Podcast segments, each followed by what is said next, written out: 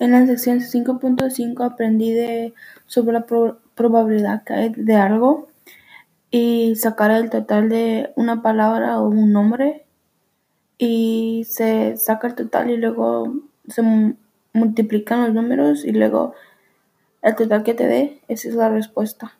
Pero se multiplican todos los números de cada letra. Primero se suman las letras que hay en la palabra, luego se multiplican por números digamos, si hay, si hay seis letras en una palabra, entonces va 6 por 5, 5 por 6, digamos, da 6 por 5 es 30, luego 30 por, por 4 y así.